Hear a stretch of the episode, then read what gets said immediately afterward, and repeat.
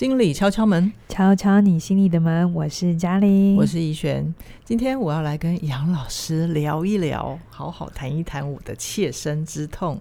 理财很痛吼，都咬牙切齿了。是因为我的财库破了一个洞，你把它戳的很明显，嗯，让我看清楚它了。哎，欸，等一下，等一下，不是我把它戳出洞来，是它本来就有洞，它本来就有洞，但是我本来可以假装看不见的，好吗？好，我想怡璇今天会是很多人的心声哈，他，嗯，今天是一般人的代表。嗯，是，那为什么我今天特别来聊这个议题啊？因为在二零一九年的十二月二号，是我新我刚上了一门课程，叫做理财心理学。对，嗯，大家会不会很好奇，理财为什么加心理学？心理学理财不是应该加投资吗？嗯哦、理财为什么不是记账学？呃，或者是理财不是应该就是怎样是一呃马上赚到人生第一桶金这种很快速可以让我们变有钱的方法？是是，确实很多时候坊间的理财或投资课程很强调这种呃怎么让你拥有的越来越多。嗯、它背后的假设就是，如果我们现在觉得钱不够，那只要有钱了。我就会变快乐，是，所以只要钱越多越好。嗯，对，一般人确实是这样想的嘛。嗯，你也是这样想吗？我本来也是啊，但结果，那你这样想之后，当你有钱的时候，在你生命当中真的有比较有钱的时候，你有比较快乐吗？啊。我我得坦白说，就是实际上那个快乐很短暂，嗯，而且我并没有做一些长远的规规划，所以后来那个、嗯、又变得不快乐，对，又来了。呃，OK，所以这是大家的想象，就是我们常常在面对财务上的时候，有一个假设，就是只要把它变多就好，嗯，他很少去问说变多了真的我要的会得到吗？嗯、还有再来就是我有做好。做好准备让自己变多吗？嗯，就是真的有钱的时候，我真的知道怎么使用它吗？嗯，好，这是很多人会去忽略掉的东西。对，因为你如果想说有钱就会变快乐，人生就会变好，那为什么乐透的得主几年之后，哈，他的百分之九十的下场都是不好的，都不是更好的？嗯、对，所以这里头其实很多时候他。很多时候反映的是我们跟钱的关系，更核心的关系。如果我们没有处理的话，嗯、我们只是单方面的拥有它，其实你不会有你想象中的好，嗯，变好。那这也是很多人会觉得没钱我就要变有钱这种假设，最后都得不到他要的东西。确实，杨老师的理财心理学啊，当初课刚刚出来的时候，他也让我有一个大开脑洞的地方，就是其实啊，我们要能够真的变有钱，必须要做好。变有钱的准备是才有那样的体质，嗯，对不对？对。但为什么要做准备？因为我们常常觉得没钱，所以要有钱，嗯，可是却很少去问说：那我为什么会没钱？嗯，我钱花到哪里去了？嗯。OK，那呃，我如果要变有钱，我下意识对钱的感觉是什么？嗯哼，我是怎么看待钱的？嗯，很多人都会觉得啊，谈这个没意义啊，你赶快给我钱就好。对，可是却忘了，其实如果这东西你没有去把它弄清楚，嗯，你去光追求钱进来，如果你还是不知道你是怎么花钱的，嗯，你下意识对钱的看法是什么，他还是会离开你。确实，确实，嗯，就是在跟杨老师学了理财之后啊，我自己也去整理一下我自己跟金钱的关系。呃，我我我必须先说，我并没有要怪我爸妈的意思。不过啊，确实在我的过去的家庭生活里面，嗯，爸爸妈妈从小会告诉我们，就是你得要赚钱，但是你也要懂得节省，嗯，这样子才能够存得住钱。嗯，所以呃，我我小时候会有一个我我自己不知道，但其实它存在我内心深处的一个价值观，就是我会发现。钱好像比我陈奕璇这个人更重要。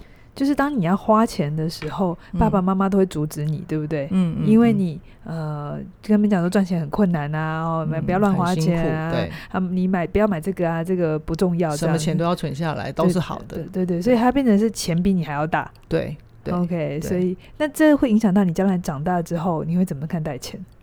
就是。就其实我不我我当时不知道的，就是因为钱这个东西，它影响到我对我自己的信心。嗯，对，所以我我在有一些工作机会好的时候，很好的机会来的时候，我其实会下意识的排斥。哦，然后你觉得自己不配拥有钱？可能是，可能是，就是就是这个这个不好觉察，但但我发现他这个可能是有原因的，对。它是有原因的。好，所以呃，因为我对乙选的背景也比较了解，我帮大家来补充一下刚才讲的那段话是什么意思哈。嗯、就是呢，呃，因为小的时候他们家也不是那么的富有，对，所以爸爸妈妈工作也是有一搭没一搭，就是有的时候会很多，但有的时候也会比较辛苦，对不对？嗯嗯嗯、所以他们告诉你的方法就是钱很难赚，嗯嗯，OK，然后。钱钱不要乱花，对，对，那这些东西听起来乍听之下都没错，嗯，可是长大之后好像也影响到你对钱，你就会下意识的觉得它很难赚，对，然后你要用很辛苦的方法才能赚得到它，是，OK，是。在你花钱的时候，甚至你会有罪恶感，对，对不对？对觉得你不应该花钱，因为小时候爸爸妈妈每次你花钱的时候都在说你是乱花钱，对。可是矛盾的是，当有机会送上门来的时候，我就会觉得好像有这么多钱也是一种负担，嗯，所以我就会把机会推掉。OK，所以你会让自己处在一种也是吃不饱又穿不暖的状态里，可以活着的状态，这样子。嗯。对，就只要能呼吸就好。你当时应该没有想过说，其实这跟你爸爸妈妈很像，对吧？没有，当时真的没有那个那个机会跟环境去想到这一层。是，对。是但现在发现啊，想通了这一层，好像很多事情都透彻了。好，所以当年两三年前我有跟你讲这件事的时候，然后我要求你那时候要做一件事是什么？你。就是 就是去面对自己的财务啊，然后呢，做一件很基本的事情，把所有的银行的本子都拿去刷清楚。听说你在那时候也很抗拒这件事，对，我这件事情拖了两个礼拜。是什么让你觉得去刷本子这件事很痛苦？因为要面对啊，嗯哼，就是真实的数字刷出来之后，就得要去去。你是怕太多还怕太少？我是怕你要叫我设定目标。可是你当时知道你自己是多少吗？当时没有去刷，就是一个模模糊糊的概念啦。嗯，嗯，对啊，坦白讲是这样子。所以你也不知道自己是多还是少？不知道。嗯哼，OK。然后后来我也就邀请你，可能每天你要做的一个很基本的工作叫做记账，对不对？是。你要不要谈一谈你刚开始我叫你做这件事情，你的态度？我我当下就直接给你翻白眼啊！有这么抗拒是吗？说真的是啊，就是在抗拒什么？因为因为它就不是我原本习惯的习惯的舒服的方法。嗯，对，嗯、我在抗拒的也许是我的潜意识吧，但但你本来的方法是什么？舒服的方法是什么？本来舒服的方法就是想买什么就买什么，也不需要这么麻烦记账，然后钱没了就去领嘛。嗯，对，所以我我我我过去我我前面有讲，就是我是对自己比较好的。那开始记账之后，那个抗拒就是有一些，有一些觉得自轴，嗯，好像自己活得很不潇洒，嗯嗯，很不爽快。所以你对于记账还没做之前，你的想象是什么？或你以为的会发生的事情是什么？就是很麻烦，嗯，很搞刚，嗯哼，然后会让自己活得不自由，嗯，好像做每件事情都要。很小心，然后活得很小心翼翼。对，一两块钱都要都要记下来。嗯，对。你本来的期待，你本来的想象是这样子。对。然后你就觉得自己是一个不再潇洒的人。没错，这这对我来讲是一个重伤害。你觉得潇洒才是好的，用钱要很大气这样子。因为因为这样才能够觉得自己像个人。我觉得是像你生命中某个重要的人吧。是，嗯，好，你你让我联想到我爸了，可以吗？OK OK，好。然后呢，所以那我还是邀请你去记嘛。嗯、后来嘞、嗯，后来呢，一开始抗拒就还在挣扎的时候，我就问我自己啊，那如果我过去的习惯并没有让我在钱这个这件事情上面让我自己得到快乐，嗯，或者是我对自己有有更好的对未来的期望的话，那何不先听杨老师的话？就乖乖照做，嗯、所以中间有一段不舒服的感觉，我是这样子告诉自己度过的，因为我是真的想要改变，是是，然后做到后来，呃，当初你教我，其实也是两年前的事情了嘛，是，那我也就叫你去下载一个 APP 而已嘛，对不对？对啊，就就其实就是重点是执行面啦，嗯，然后过了那一段心里很卡的时间之后，大概多久啊？大概半年了，半年，半年就比较习惯了。嗯哼，呃，过了那一段很卡的时间之后，现在就会比较清楚自己账户的流动啊，然后钱是怎么进来，怎么出去，嗯、花到哪里去，真的是我需要的吗？还是只是我想要？嗯、那他有没有其他的替代方案？这都是你的功劳 我没有要歌功颂德，好不好？你的钱也不会变我的钱，因为很痛，我只是想逃开，可以吗？我就我又承认了。那你你这样记两年了吗？是啊，实际的。真的在财务上面的改变是什么？真的在财务上面的改变，我我觉得比较明显的就是，真的看到那个钱一点一滴的被慢慢存下来，嗯嗯嗯，然后会让我知道说，呃，就就像 CIA 的课程讲的嘛，如果你不知道你要去哪里，你永远不知道自己。自己要要走的方向是什么？是是，对，所以我会觉得那个路径更清楚了，是，是，然后走起来也会更踏实。所以你开始有存到钱，对是真的是有在户头里的，而不会像以前那样子忽大忽小，就是有的时候有，嗯、有时候没有，然后无法控制。觉得他是一个神秘的恋人，有时候出现，有时候不见。然后搞得自己神经兮兮的，也不知道在干嘛。你用恋人这个比喻蛮不错的，嗯、对，你很喜，你很喜欢大家都跟钱谈恋爱，对不对？对，这样大家就可以有钱都过得好，对对好。所以你开始有钱之后，然后你也存得到钱。那具体在你的生涯上面有有影响或帮忙吗？有什么是你以前本来想做，可是因为没钱不敢，然后后来因为有了钱，嗯、你就真的跨出去做出改变？嗯，目前。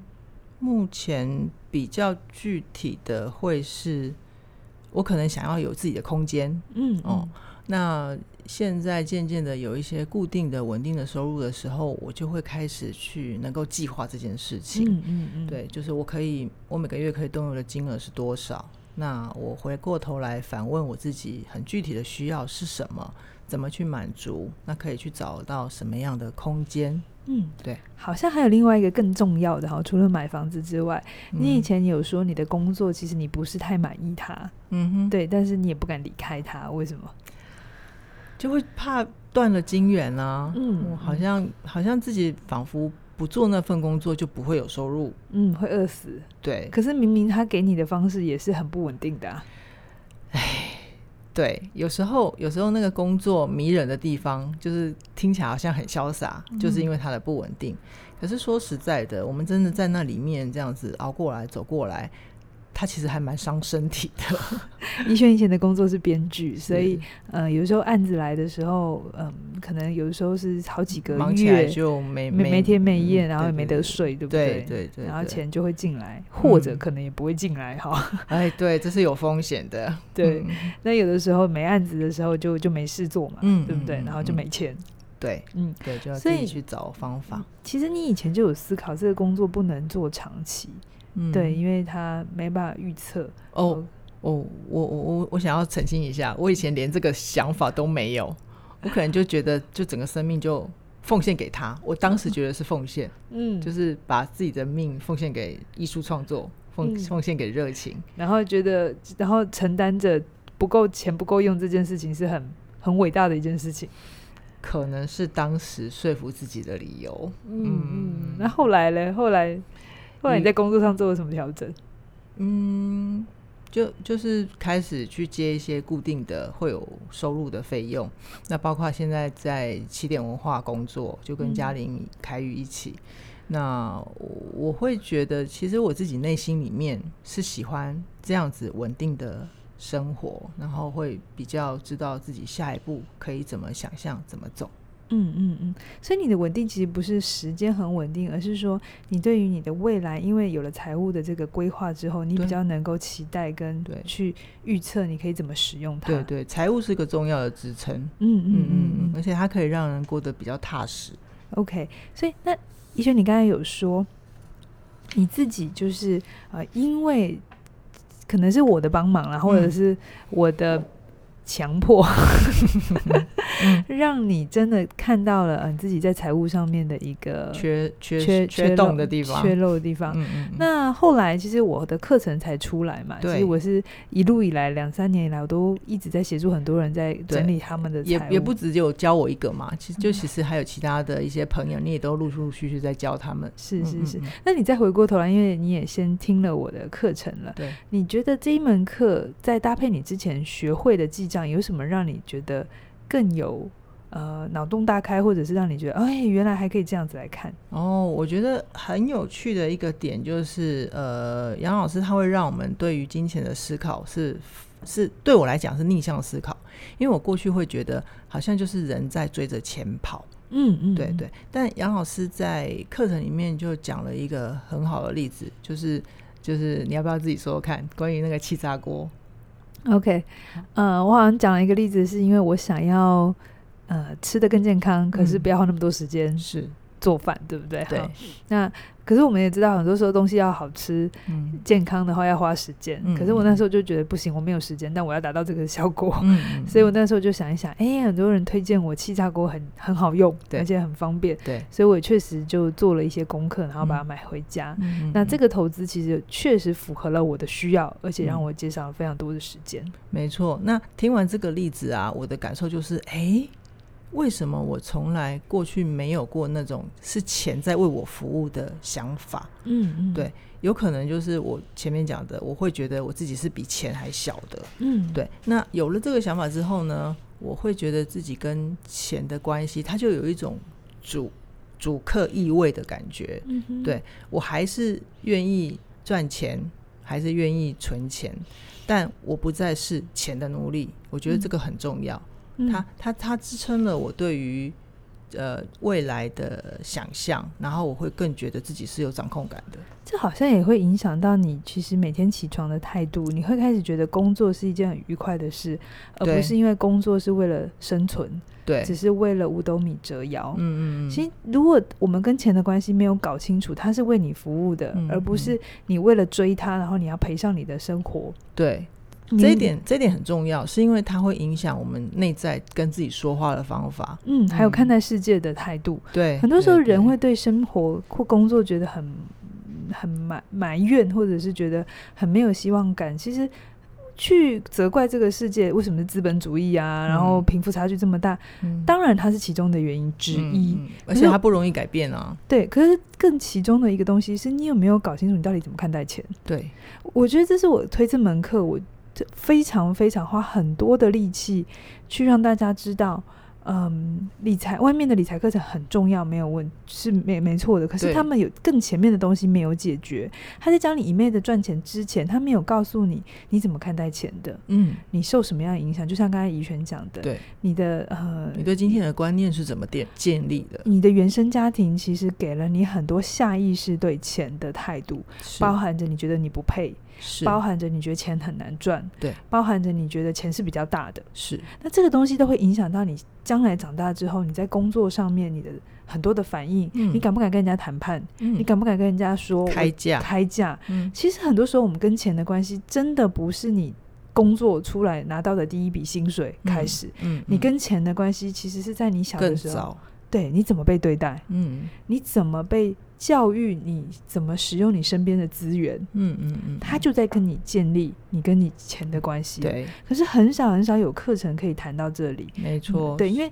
谈这个第一个很抽象，嗯，不是很多人可以谈的。对，而且理财专家也没有心理学的背景嘛。是，那就算他们知道，我猜他们辅导过很多人，一定也有看过相关的对的的案例也好，或者他们一定有看到很多。模式是重复发生，对，只是他们不知道那个根源从哪里来，或者他知道之后，他也不一定要交，因为这跟他的利益也不一定有相关嘛。对啊，如果我知道了，我就是这个 pattern 的话，我就不会再相信这个老师报的名牌了嘛。嗯、对啊，就就是这东西会有冲突。我不是说这些老师一定是坏人，而是说，嗯嗯嗯呃，其实，在关于财务的这件事情上面，你也许不用像你以为的那么辛苦的要去追一个。你不知道会不会赚钱的标的物。是投资，其实很多时候它是跟不确定共处的。对，对那这本来不确定，也确实是我们要去修炼的课题。嗯，可是有没有一个东西是更简单的，回到当下的？嗯，你只要把它做好，你只要愿意花一点时间听我的线上课程，去搞清楚你到底怎么看待钱。嗯嗯嗯，你下意识是怎么处理它？嗯，你把这个东西弄清楚之后，你很有可能在你日常生活在做决策的时候，嗯，你的想法会不一样，你的态度会不一样。是是，对。我讲一个最简单的啊，就像是我刚刚讲的开场讲的开玩笑，我财库破了洞嘛，对不对？对，就其实呃杨老师的课程里面还会有告诉我们一些相关的正确用钱的方法，它其实就是先把财库漏漏洞的地方先堵住，嗯，那你起码就会不会就会减少那些不知不觉流掉的钱，你的钱就也就更容易储存起来了。嗯，对，其实这些年来我在帮助这么多人。整理他们的财务的时候，我非常开心的一件事情是，他们并没有真的都变成超有钱的人。嗯，哈，我我我也跟大家讲，上完这门课，你不会忽然间就变成百万富翁，或者是突然这样这样你就变神棍了。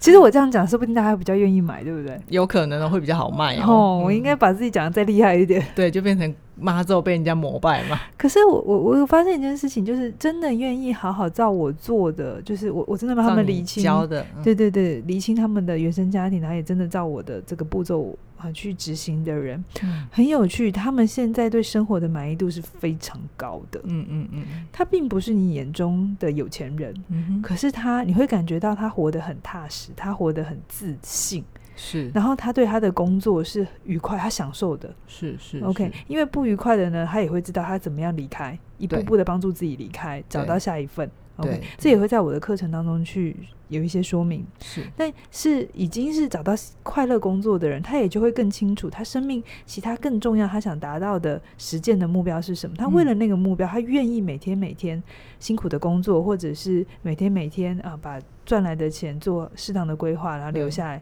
去为了他那个更想要完成的梦想，所以他活得非常的踏实。他知道他在干嘛。嗯嗯，我觉得这个东西其实很重要，不然的话，我们的工作期，每个人的工作期四五十年呢。嗯嗯，你如果并不知道你为什么要工作，然后你并不知，或者你工作就只是为了养小孩、养养养爸爸妈妈、养谁，你都是为了他人而服务，你很快会干掉。好。